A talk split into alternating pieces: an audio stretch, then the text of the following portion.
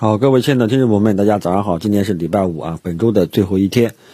啊。那么，隔夜美国三大指数呢都是纷纷上涨啊，金创下啊，全部创下历史新高。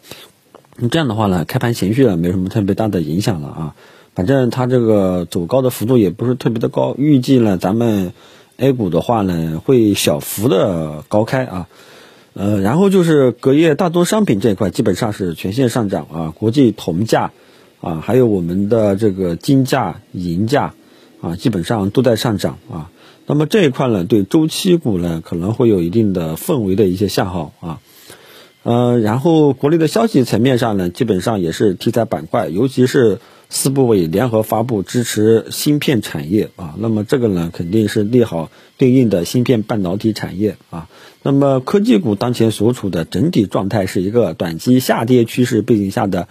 呃，探底回升式的一个止跌反弹这么一个性质啊，这个呢，昨天已经跟大家讲过了，中小创科技股更多的还是在主板的带动下啊，这个探底回升、止跌反弹是这么一个性质，他们的持续性还要再跟踪跟踪啊。那么如果说大家手中持有冷门的中小创题材板块科技股啊，大家要注意，他们目前来说是止跌反弹。暂时止跌反弹了，持续性怎么样？它的反弹力度、空间就看我们后市三大指数能不能形成一个有效突破。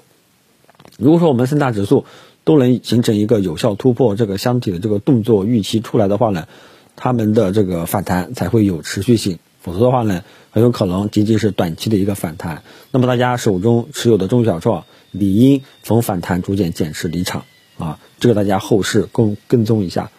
啊，如果说呃，因为昨天的咱们三大指数啊，尤其是主板又给了一个看涨的预期，又给了一个后市要继续进攻、继续冲关的这么一个预期。如果说这次又冲关失败，那么中小创后面可能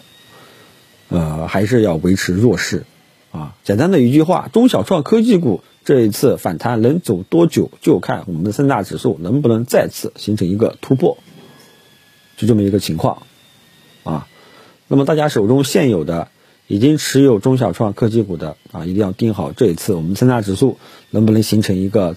再次突破箱体的这个动作出来，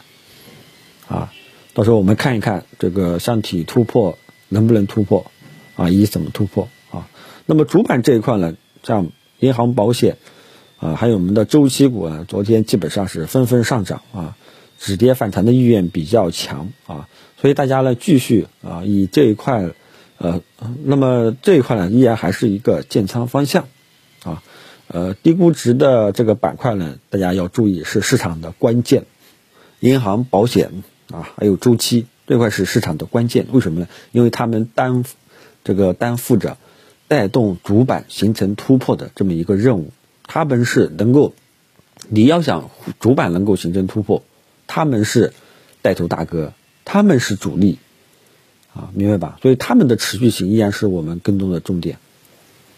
啊，所以呢，大家一定要注意，后面我们要做的就是，啊，目前来说主板又给了我们要形成突破的这种预期，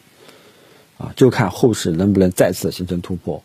如果说能够形成突破。啊，那么整个市场就会好转。如果说这次又突破失败啊，那后面大家情况大家应该都是能够猜出来的，好吧？所以我们后市的重点依然还是跟踪主板低估值板块上涨的持续性。